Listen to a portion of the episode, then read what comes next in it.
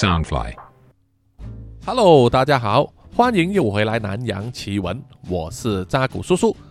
南洋奇闻是由 Soundfly 声音新翅膀监制，全球发行。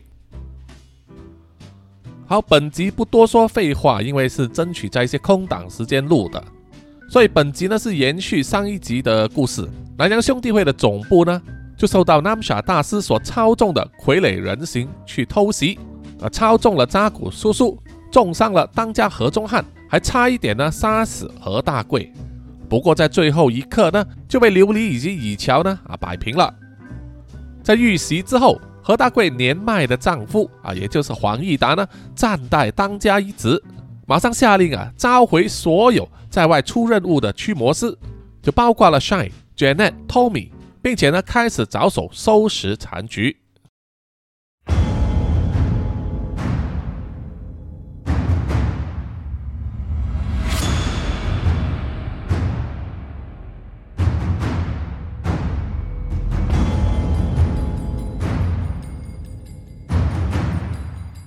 黄义达快步地走在用冷光照亮的地下走廊里，一面用手机对外联系，下达命令。尤其是医疗团队和物流团队，去把目前最重要的人，也就是何大贵，转移到另外一个更安全的地方去。虽然有不少人啊，尤其是医生呢，提出反对意见呢，认为以何大贵目前的状况是不适合移动的。但是对黄义达来说，他天性就非常谨慎啊，居然总部可以遇袭一次，自然就会有第二次，这个几率他不敢赌。也是基于这个原因，他也对其他作业人员下了避难指令，叫他们躲到地下室去。同一时间，他又不断的在想着还有什么地方他遗漏了。很快，他到了走廊的尽头。气压门打开之后，就有一名护理师焦急的在那里等待，然后带领黄义达去了观察室。观察室就有一点像小型的电影院，有两排舒适的座椅，座椅前方并不是荧幕，而是一大片玻璃，玻璃下方就是手术室，啊，这是让人观察手术进展的房间。在玻璃旁边还有一台大荧幕电视。将医生施手术的过程拍摄下来啊，并且播放。站在观察室巨大玻璃面前的黄义达倒抽了一口冷气，因为他看见下方的手术室呢，有好几名医生、助理以及护理师正忙着给躺在病床上的何中汉施手术。看当下目前的情况非常不妙，他的脉搏和血压一直在下降。医生给他的身体呢注射了各种药物，似乎都没有见效。黄义达一面看着医生们急救，心中一直在祈祷，向大米神祈祷，希望大米神能够保佑何中汉跨过这一道难关。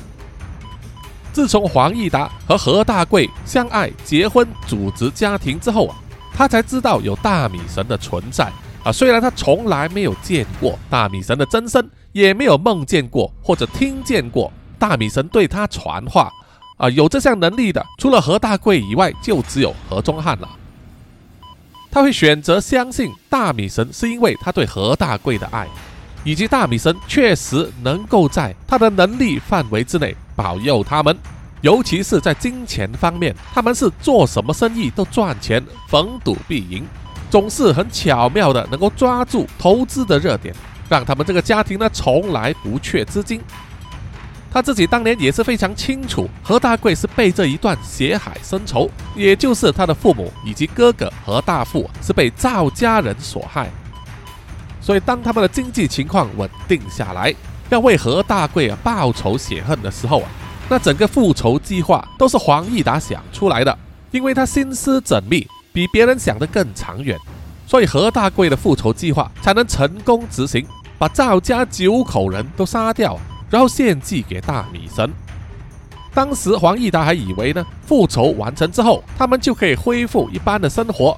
但是何大贵却说，大米神要他做这个做那一个，包括要成立南洋兄弟会。真正的原因是什么？何大贵并没有说。但是出于他对何大贵的爱啊，他还是支持这个计划，并且全力以赴。在南洋兄弟会草创的时候。给他最多帮助的就是查理叔叔和扎古叔叔了。那么后来的事啊，有些听众应该也是知道，黄义达和何大贵啊生下了三个孩子，大儿子钟汉必须姓何，这一点他没有意见，而且也是大米神甄选出来的，将来要接掌何大贵的地位。那么第二位儿子钟华以及他的女儿钟雅，就依循回他们皇家的姓氏。而黄义达呢，也一直精心栽培这两个子女呢，在南洋兄弟会这个圈以外的地方发展自己的步伐。到三个孩子长大成人啊，各自在海外留学，到了差不多要接班的时候，何中汉却不愿意，一直拒绝回国，直到二儿子也就是黄中华被绑架的事件，虽然有查理叔叔的协助，把黄中华救了回来。但是查理叔叔也牺牲了，而何中汉也从那个时候开始愿意接受自己的命运了，接掌这个南洋兄弟会。但是之后的发展呢，却没有达到黄义达心中所想的那个目标，因为在办事能力上，何中汉其实远远不及自己的父亲黄义达。可是，在这个南洋兄弟会里面，黄义达就像是一个外人，根本没有他指手画脚的机会。他只能在一旁默默地协助着，填补一些漏洞，啊，收拾一些烂摊子。他心中一直告诉自己啊，何仲汉还年轻，需要更多的历练。可惜今天发生的事呢，啊，证明了他的想法太天真了。整个南洋兄弟会的保安系统，在黄义达的心中想呢，是完全不及格的。虽然他们聘请了保镖、保安人员，以及有高科技的监控系统。能够防止敌人的侵袭，但那只是针对人。如果对手不是人的话，或者是人类以外的东西，这些高科技保安系统啊就形同虚设了。归根究底，还是何中汉呢迷信这个高科技的能力。黄义达心中一直在想，如果是他自己做的话，相信今天的事情不会发生。但是现在啊，说什么也是太迟了。他现在只是希望能够保住自己的儿子和钟汉一条命，事后再来慢慢弥补。可是随着这个荧幕上所显示的数据，心跳和血压都归零之后，黄义达感到啊心脏非常绞痛。下方手术室的医生纷纷抬起头来望向了上面观察室里面的黄义达，向他低头行礼表示抱歉然后离开了手术室。让护理师呢收拾残局。黄义达离开观察室，走到楼下，直接进入了手术室，看着眼前自己的儿子啊苍白的尸体，一言不发，默默地站在那里。经过了几分钟之后啊，黄义达强忍悲痛，然后转身离开了手术室，杀气腾腾的往更深的地下室走去。在地下室里有特别定制的四间房间，从外表看去就是四扇很平整坚实的门，门上有一个圆窗，圆窗下方有一个对讲机。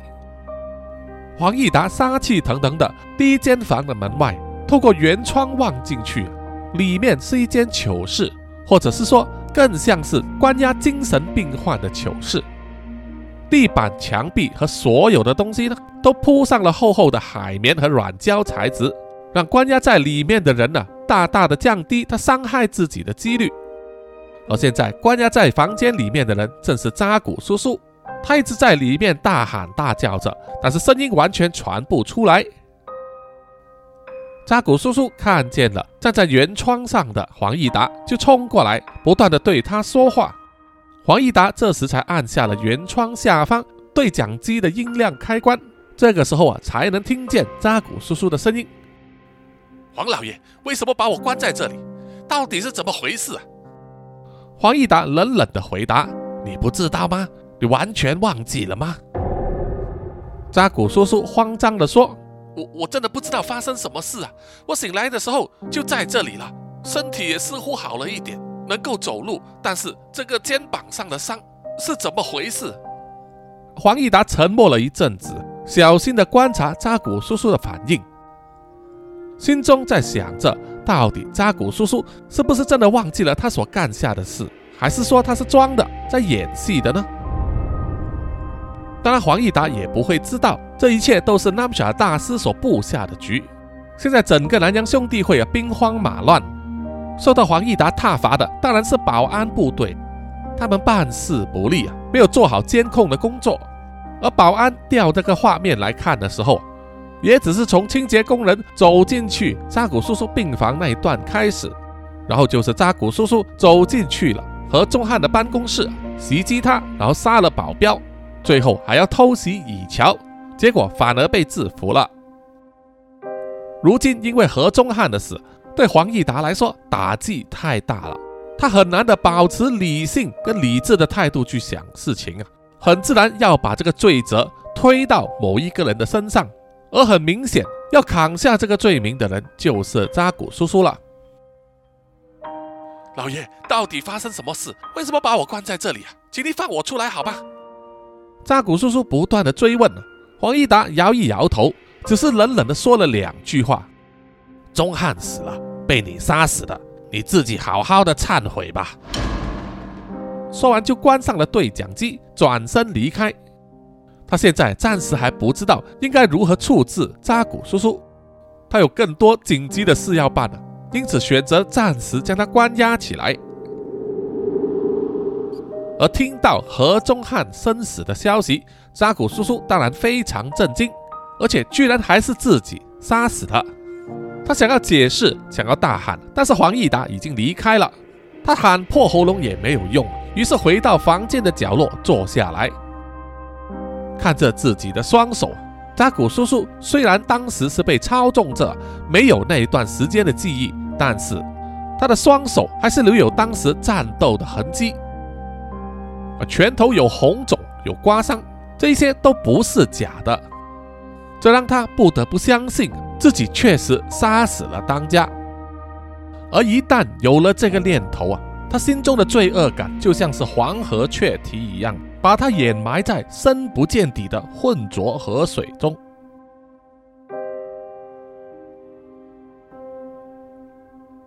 黄义达离开关押扎古叔叔的囚室之后，接到了电话，于是就匆忙跑去了内院何大贵休养的病房那里。在一刻钟之前，在那个病房里面，何大贵差一点被傀儡人形暗杀，而黄义达优先考虑的，自然就是要把何大贵转移到其他更安全的地方。可问题就是，所有的医生和护理师都无计可施，因为何大贵不愿意离开，所有人都不知所措，只好请黄义达来了。黄义达到达之后。就叫所有人暂时离开，去外面待命。他要好好的和何大贵谈一谈。常年卧病在床的何大贵，这个时候却好像回光返照一样，坐在床上，对黄义达投以慈祥的眼光和温暖的微笑。哎，大贵，你为什么要坐起来？来来来，马上躺下来，我已经安排好了，让你去更安全的地方休养。这一次你就乖乖听我的话吧，好不好？说完，黄义达呢就把何大贵放倒在床上，给他调整枕头的高度，确保他躺着舒服。但这个时候，何大贵握住了黄义达的手，然后用非常小的音量在说话。这是因为啊，他年老气虚，所以医生在他的脖子上贴上了一个电子喉咙发声器。何大贵问：“钟汉。”钟汉呢？黄义达心中一阵抽痛啊，但是为了不要刺激何大贵，于是他选择隐瞒何钟汉的死讯。我们遭到袭击了，他在忙着指挥，这也是为什么我要把你送到更安全的地方的原因啊。何大贵微笑着摇摇头说：“臭老头子，我们夫妻四十年。”难道我连你说谎都看不出来吗？更何况有大米神告诉我，钟汉，钟汉他完整吗？一听到何大贵这么说，王义达马上老泪纵横，点了点头，自然是表示何钟汉死时还有全尸。何大贵眼神哀伤。但是却没有流泪，像是早就已经预知到会有这种结果。反而是黄义达越来越愤慨了。大贵，我真的不明白，我们全心全意侍奉大米神这么多年，为什么他就不能保护我们的儿子呢？他是神啊，要保护钟汉的一条命，不是易如反掌吗？何大贵慢慢的摇头，然后说：“对不起，一切是我的错。”都是因为我和大米神做了交易。我们当初答应他的事，并没有完全照做。你可能忘记了，但是我可记得清清楚楚，因为大米神时时刻刻都在提醒我。黄义达哭着不断摇头，他当然非常记得那个契约。当时是他和何大贵一起跪在大米神的神像前，亲眼见证何大贵和大米神达成了交易，然后他们两夫妻不约而同割下了左手为子，还有左脚为子作为祭品，献给了大米神。这一个用血肉写成的契约就开始发挥效用，原本一贫如洗、穷困潦倒的生活，一夜之间就大反转。莫名其妙的钱财滚滚而至，改善了他们的生活，然后让他们有充裕的资金协助何大贵达成他的愿望，也就是向当年害死他父母以及哥哥的赵家人复仇。在黄义达的精心策划之下，复仇的计划非常顺利的完成。他们也将仇家的七颗人头献给了大米神，作为还愿。但事实上，在何大贵和大米神建立契约的时候，他必须还愿的条件还有一条，就是他们必须将自己的第一个孩子献给大米神。在和大米神交易之前，何大贵和黄义达并不是没有好好考虑的。他们刚结婚的时候，虽然生活困苦，两夫妻相互扶持，还可以说是苦中作乐。但是经过几年的尝试，何大贵发现自己无法怀孕，因此让何大贵认为啊自己是掌握了不存在的筹码，所以根本不怕答应大米神的这个条件。但世事总是弄人，或者说神的力量又怎么是凡人可以看透的呢？完成复仇之后，何大贵和黄义达准备两人携手共度下半生。最多就是考虑领养些孩子，只是没想到啊，何大贵突然之间发现自己居然怀孕，让他感到深切的恐慌。这已经很明确的表示了，他向大米神所借的债啊，无论如何还是要还的。而随着腹中的胎儿逐渐的长大，何大贵和黄义达两人就想出了办法。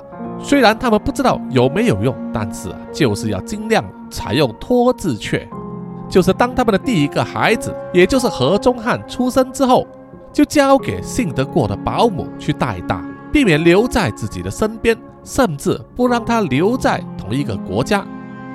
这也是为什么何中汉长大之后啊和家人关系疏远的原因。他们两夫妻把何中汉送走之后。每天都是提心吊胆，但当时他们感到庆幸的就是大米神并没有向他们追讨他们所欠下的第一个孩子，而是以逸待劳。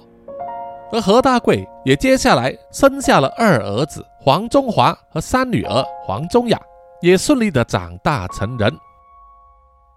但是何大贵也知道啊，他向大米神欠下的账只能拖，但是绝不能赖啊，年纪一大。何大贵就患上了绝症，能够一直活到现在。虽然表面上是看来他们是借用大量的财富以及最先进的医疗科技来延续何大贵的生命啊，但事实上何大贵自己知道，他其实在十几年前早就该死了，是大米神让他活着，一直延续他的寿命，就是要他亲自把他所欠的债偿还。所以啊，到了这一刻，何大贵的心情是非常平静的，因为他知道啊，时间已经到了。大米神不救何中汉是有原因的，而他自己也活腻了。与其在接下来的几十年继续躺在那张病床上，不如早一些把该了的事了了。他希望一切由他而起，也由他来结束。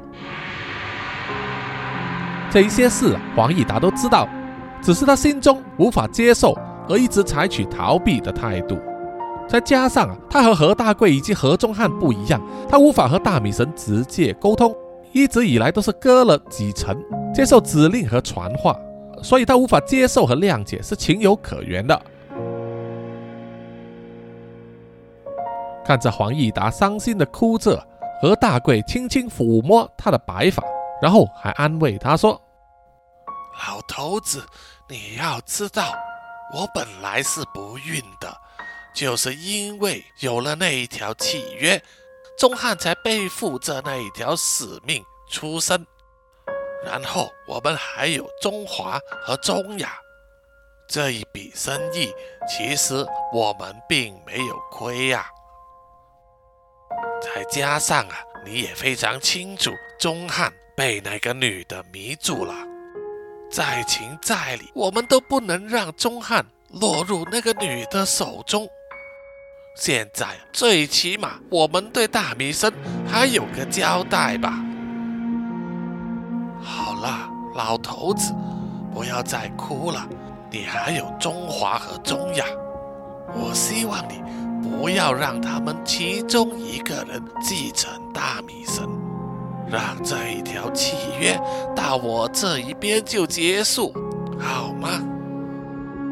黄义达虽然没有说话，但是，他不断的点头，表示他了解了。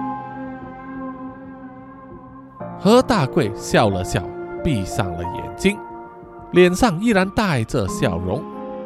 不久之后啊，连接在他身上所有的生命迹象感应器都响起了警报。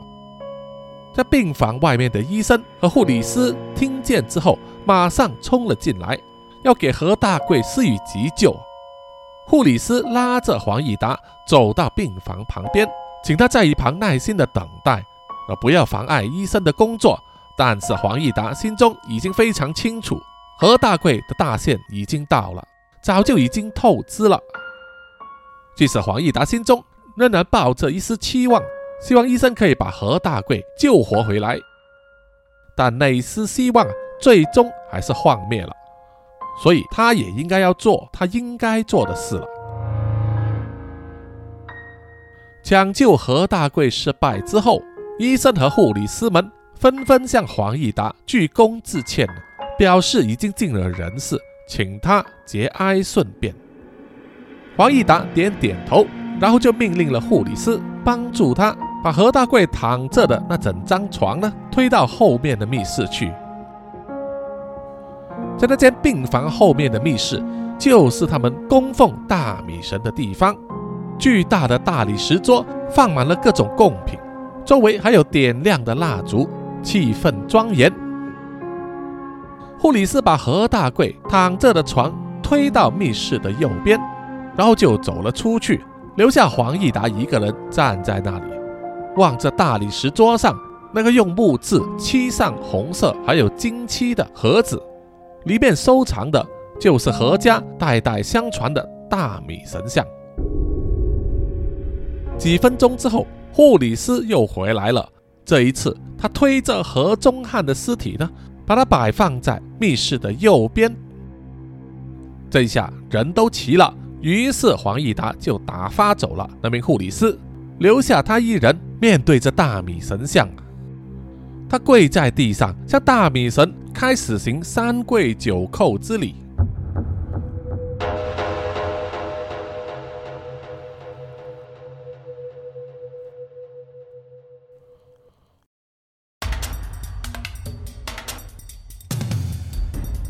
同一时间，在南洋兄弟会总部外面，主要的入口交通有点混乱。因为这个时候有大量的卡车和客运车陆续的出入，协助非战斗人员的疏散，以及把一些主要的物资运走。有很多物资都是装在特殊设计的集装箱里，只标上了编号，大部分人都不清楚里面的是什么。总之，他们接到命令啊，把它运走就是。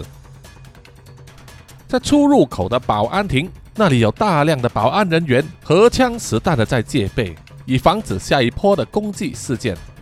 而有当过警察经验的以乔就被安排到这里，全程监督，确保保安人员都有盘查所有出入的车辆，而他也必须确保没有法师或者是魔物会通过这个渠道啊进入总部。这个时候，有一部机车快速的往门口驶过来，保安人员看见之后啊，马上举枪瞄准，并且发出警告，要求那辆机车停下。接受检查，以乔接到报告，当然也是站在门中间，一手握着他的手杖，严阵以待。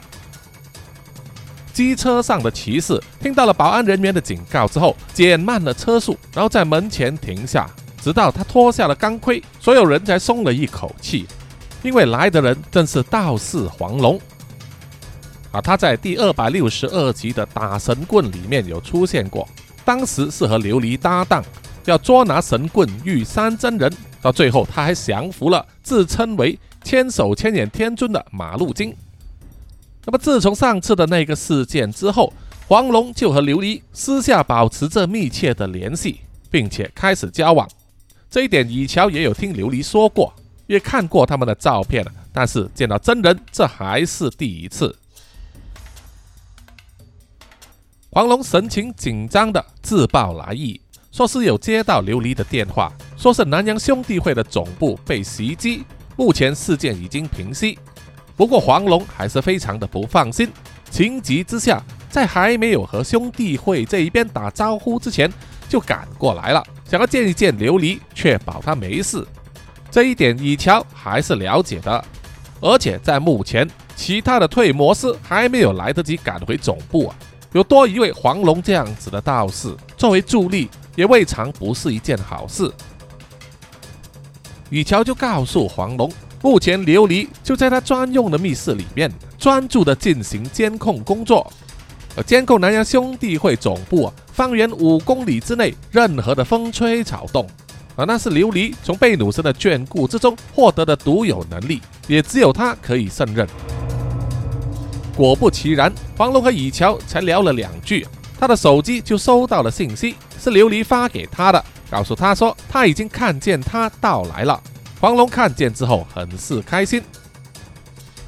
以乔看着他们两人隔空放闪，忍不住笑了起来。正想让黄龙进入总部里面，好多一个人守在那里。就在这个时候，对讲机响起了琉璃的声音，他发出警告说，发现了有一辆可疑的小型飞机。多次在这一带盘旋，提醒所有人员要注意。于是，以乔、黄龙和其他保安人员纷纷抬头望向了天空，寻找那一部可疑飞机的踪迹。果不其然，他们就听见飞机的引擎声逐渐靠近了。然后就有人发现，那部可疑的小型飞机在兄弟会总部上空经过的时候。有两个人影从机舱里跳出，然后张开了降落伞，徐徐的往他们这边降落。因为距离太高太远，即使使用望远镜，一时三刻也看不清楚准备要降落的是谁。即使兄弟会不断的发出无线电，要求对方报上名字，但是对方并没有回应，这可能更让人起疑。因为如果是他们自己的退魔师，在回到来的那一刻，一定会通报的。也在这个时候，黄龙开始注意到那部小型客机又再次折返，但是这一次的飞行轨迹有点奇怪，因为它的高度啊似乎越来越低。十分钟前，Namsha 大师还坐在他自己的客机上。左眼的伤口已经包扎好了，而那名为他包扎的漂亮空姐神色惊慌焦虑，一直站在靠近驾驶舱的角落，一动也不动。因为在这个时候啊，坐在南霞大师身后的正是杀人蛙。他之前一直都被关在基伟的房间里面，那是南霞大师呢刻意要这样做的，就是不要让杀人蛙去骚扰那名女空姐，啊别搞得没有人可以伺候他。但是随着他们的飞机越来越靠近目的地啊，杀人蛙始终还是得放出来。啊果不其然，他一走出房间就想要对那名空姐下手啊，但是被南霞大师呢喝止了。而空姐呢也被吓得啊，必须躲在角落，心中只能祈求呢，眼前那一只像是青蛙的怪物啊，快一点下机。杀人蛙依然锲而不舍的向南霞大师要求：“哎，大师啊，大师，我看我们都要到了吧，不如你就给我一点点时间，就一点点就好，我可以很快就完事的啦，拜托拜托，好不好？”南霞大师也不回答，解开了安全带啊，站起身，向空姐做了一个手势，叫她把一套降落伞抛给杀人蛙。空姐当然是非常乐意了，她打死都不敢靠近杀人蛙，就把降落伞抛了过去。然后南霞大师转身背向了空姐，然后向她做了一个手势。于是空姐呢就拿起另外一套降落伞，帮助南霞大师穿上。哎，你就照着办。把那件东西给我穿上。杀人蛙听了之后啊，一副百般不情愿的样子，一样画葫芦的学着空姐呢，怎样给自己啊穿上那一件降落伞。南霞大师说：“你给我穿好啊，否则我可不敢保证啊，你这么高跳下去还能不能活？”杀人蛙拼命的摇头说：“那么高我怎么能活啊？”所以待会你要听我的吩咐，绝对服从我的命令，知道了吗？南霞大师一再的警告杀人蛙，因为他知道如果不严加管束杀人蛙的话，他就很容易乱来或者是暴走的，徒增麻烦。万一坏了他的大事，那可难搞了。等到他们的降落伞都穿好之后，南霞大师看了看手表的时间。也吩咐空姐向机师确认，倒数三十秒过后，他们就必须跳伞了。这个时候，南霞大师就从裤袋里面拿出了一个只有手掌大小、用红色手帕包着的东西，将它交给了空姐，然后交代他，在他们跳伞之后呢，就把这个东西拿去给机师。空姐们点头答应了。交代完之后，南霞大师就推着杀人蛙移动到机舱尾部，不让他有一丝一毫的机会啊接触空姐，然后就打开了身旁的那一个飞机舱门。强风从外吹入，让人感到难受。然后南霞大师就一手呢抓住了杀人蛙，先把他从机舱门口推了出去，然后他才尾随在后跳出了飞机。空姐一看他们两人离开之后啊，赶忙去把机舱门口关上，稳定了气流，然后就根据 nasa 大师的吩咐呢，走到前面的驾驶舱，向驾驶飞机的机师呢展示他手中的那一个用红色手帕包住的东西。正副机师一看呢，也不懂那是什么。接下来就在他们完全没有心理准备的情况之下。空姐手中的那一个东西突然间破开，冒出了大量的黑色液体，沾满了大半个驾驶舱，也让正副机师和空姐呢身上都沾满了黑色的液体。然后过不了几秒钟，他们就同时感到肢体僵硬、呼吸困难，因为现在啊那些黑色液体呢依然是受到纳姆夏大师操纵的傀儡，他借此控制住了机师，然后强迫他转动驾驶盘。降低飞机的高度，要向南洋兄弟会的总部建筑物冲过去。黄龙就是这样子注视着那一部小型飞机，越看越观察，越觉得它不对劲，像是要做出自杀式进攻。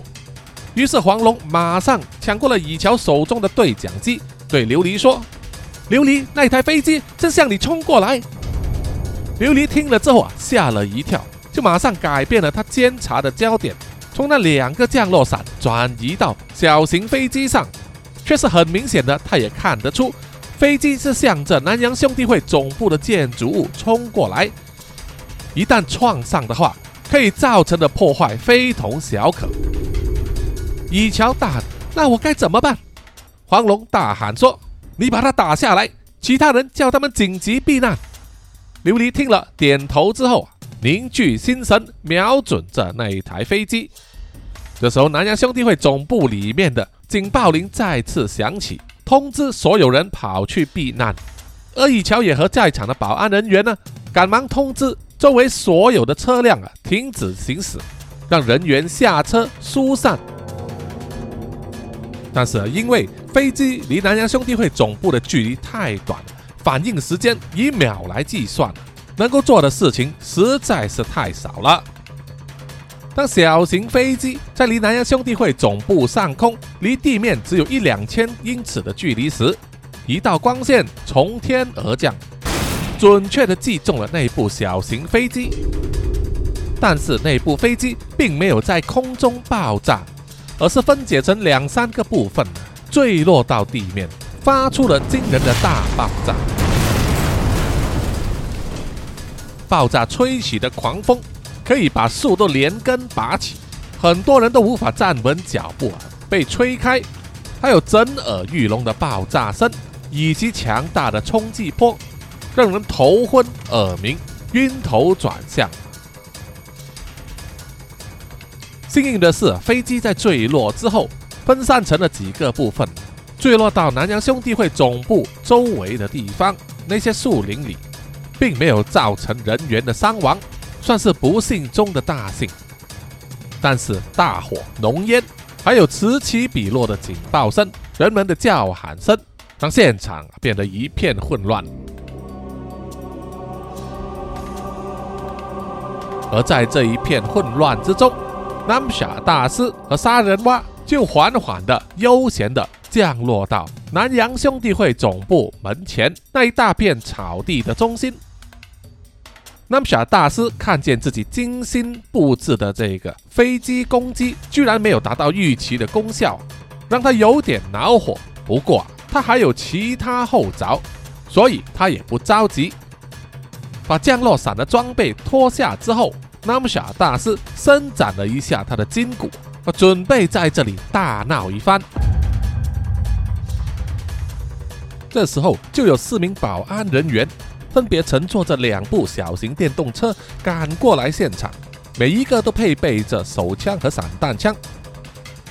那么小大师看见了，就对杀人蛙说：“好了，现在就是你表现的时候了，这里就是你的娱乐场，你随便玩吧，只需要记得到处去放我的傀儡。”杀人蛙听了非常开心，高呼了一声：“哦，太好了！”现在我就放几个出来玩玩，然后喉咙咕噜咕噜的就吐出了三个用红布包着的东西，就和南霞大师之前在飞机上交给空姐的那种啊一模一样。果不其然，当保安人员举枪指向了南霞大师和杀人蛙，对他们发出警告的时候，被杀人蛙吐出的那三个东西马上破裂，涌出了大量的黑色液体。然后化成了三个人形傀儡，二话不说就攻击那几名保安人员，三两下就把他们干掉了。就当南沙大师和杀人蛙要开始进发的时候，天空上闪现一道光，打在他们前面的土地上，爆出了火花。这明显是来自琉璃的攻击，只不过啊，并没有瞄准他们，只是先发出警告。但也足以吓得杀人蛙呢往后跳啊，躲在南夏大师的身后。那所谓一朝被蛇咬，十年怕井绳。他当年就是被那一道天空降下来的光线劈开两半，差一点丢了性命。哇，大师，你真的要小心，这个攻击真的好阴险呐！我上一次就是差点被他打死哦。杀人蛙在南夏大师的身后啊，瑟瑟发抖。但是南霞大师却处变不惊。这时候啊，黄龙和以乔也赶过来查看了，看见被杀死的四名保安人员，还有南夏大师、杀人蛙以及他放出来的四个傀儡人形，和以乔之前在总部里面所看见的那一个呃袭击何中汉的一模一样啊，自然就联想到眼前的这一批人就是主谋了。他大喝一声说：“你们到底是什么人？居然敢来南洋兄弟会作乱？”南夏大师笑着说：“你们上次不是派了几个人来我家捣蛋吗？我南夏大师这一次只不过是礼尚往来而已。”听到 Namsha 大师的名头，以乔大为吃惊，因为他一直听到托米提起这个人，就是他导致扎古叔叔失去法力，还干下了许多大案。是托米一直以来在追踪狩猎的目标，没想到他今天自己上门来了。黄龙并不认识 Namsha 他们，但是一看也知道他们并非善类，而且琉璃还透过无线电告诉了黄龙和以乔，要小心那只杀人蛙，它也是托米之前一直要铲除的对象。哎，有美女，美女来跟我玩玩吧！杀人蛙看见了蚁乔，马上又忘记了刚才的威胁，一跳起来就往蚁乔冲过去。而那三个傀儡人形就围住了黄龙，不让他靠近南夏大师。你们就好好玩一玩吧，我继续我的一日游。南夏大师说完后，就带着一脸冷笑和一派悠闲的。继续往南洋兄弟会总部的建筑物走去。那三个傀儡人形和杀人蛙都是非常难缠的角色，让黄龙和蚁乔都分身不暇。南夏大师施施然的走进了南洋兄弟会的总部，一路上只要有保安人员或者保镖要试图靠近他，或者是威胁他，都会被来无影去无踪的小红帽杀掉。小红帽一直都躲在拉姆夏大师的影子里面，凭着他快速的身影和一把快刀，寻常人根本不是对手，让琉璃感到非常的焦急。因为目前在南洋兄弟会总部里面，唯一的退魔师只剩下他了，但实际上退魔并不是他的主要工作，而且他也没有信心能够对抗拉姆夏。他焦急的拿起手机，想要拨给托米，向他求救。但是因为太过紧张，手都发抖了，连手机也抓不住，掉落到地上。当琉璃慌忙地俯下身体要去捡手机的时候，突然间感觉到一只巨大又温暖的手掌搭在他的肩上，就像是一位非常熟悉又信得过的长辈，告诉他要冷静，振作起来，不要慌乱。说也奇怪啊，琉璃的心情马上冷静了不少。他捡起手机之后啊，站起身，到处张望啊，却没发现到有人在自己身后，只感觉到胸口一阵暖意。这是来自他脖子上戴着的那一串挂有大米神神像的项链。南夏大师在南洋兄弟会总部的建筑物里面呢，慢慢的走着，走过的地方。都留下一具具的尸体和斑斑血迹，而总部建筑物啊，因为非常大，南夏大师也没有看过地图，他只是单凭感觉在走。走了好几分钟之后，都似乎没有找到他要找的东西，就开始想到这座建筑物应该不像是它的表面那么简单，只有两层楼高，相信啊，在地下还有很多建设。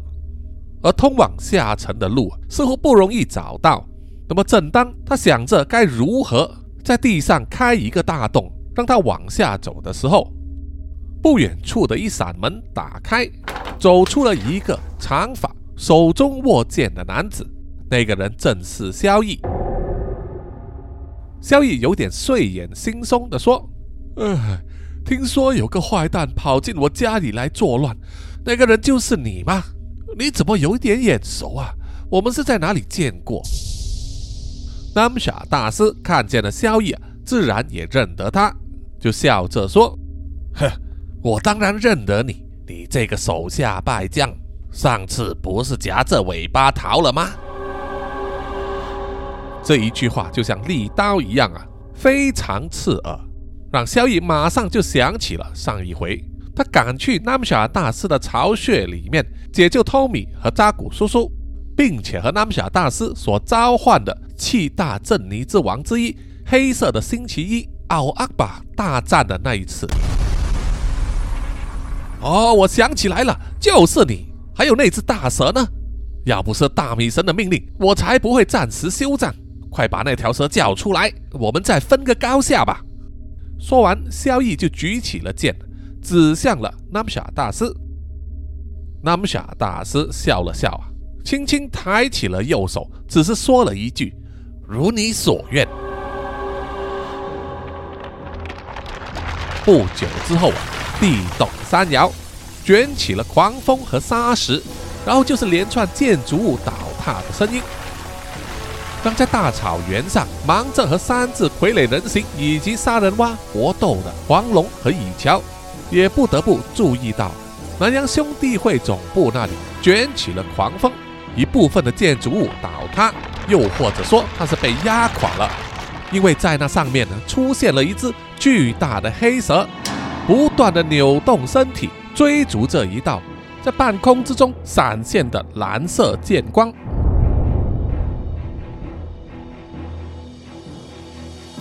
好，本集的南洋奇闻故事啊，九头的这个故事章节啊，暂时到此结束哈，请大家关注下一期的故事发展啊，或者说这个故事章节有点长，真的是啊，因为出场的人物很多，而且呢，之前铺排的那些啊段子啊，现在也是要逐一出现，希望大家呢啊有一点耐心啊。